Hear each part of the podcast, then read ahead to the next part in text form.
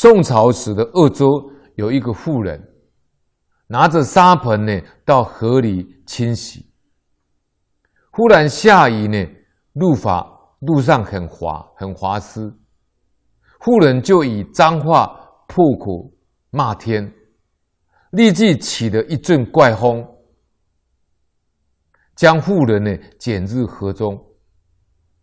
她的丈夫呢急忙去救她。瓦盆呢，从从中破洞，刚好戴在妇人的颈上，就好像戴枷锁一样。想要把它拿掉，却痛入骨髓。观看的人呢，挤满了他们的家门庭。过了几天呢，受不了痛苦，就死了。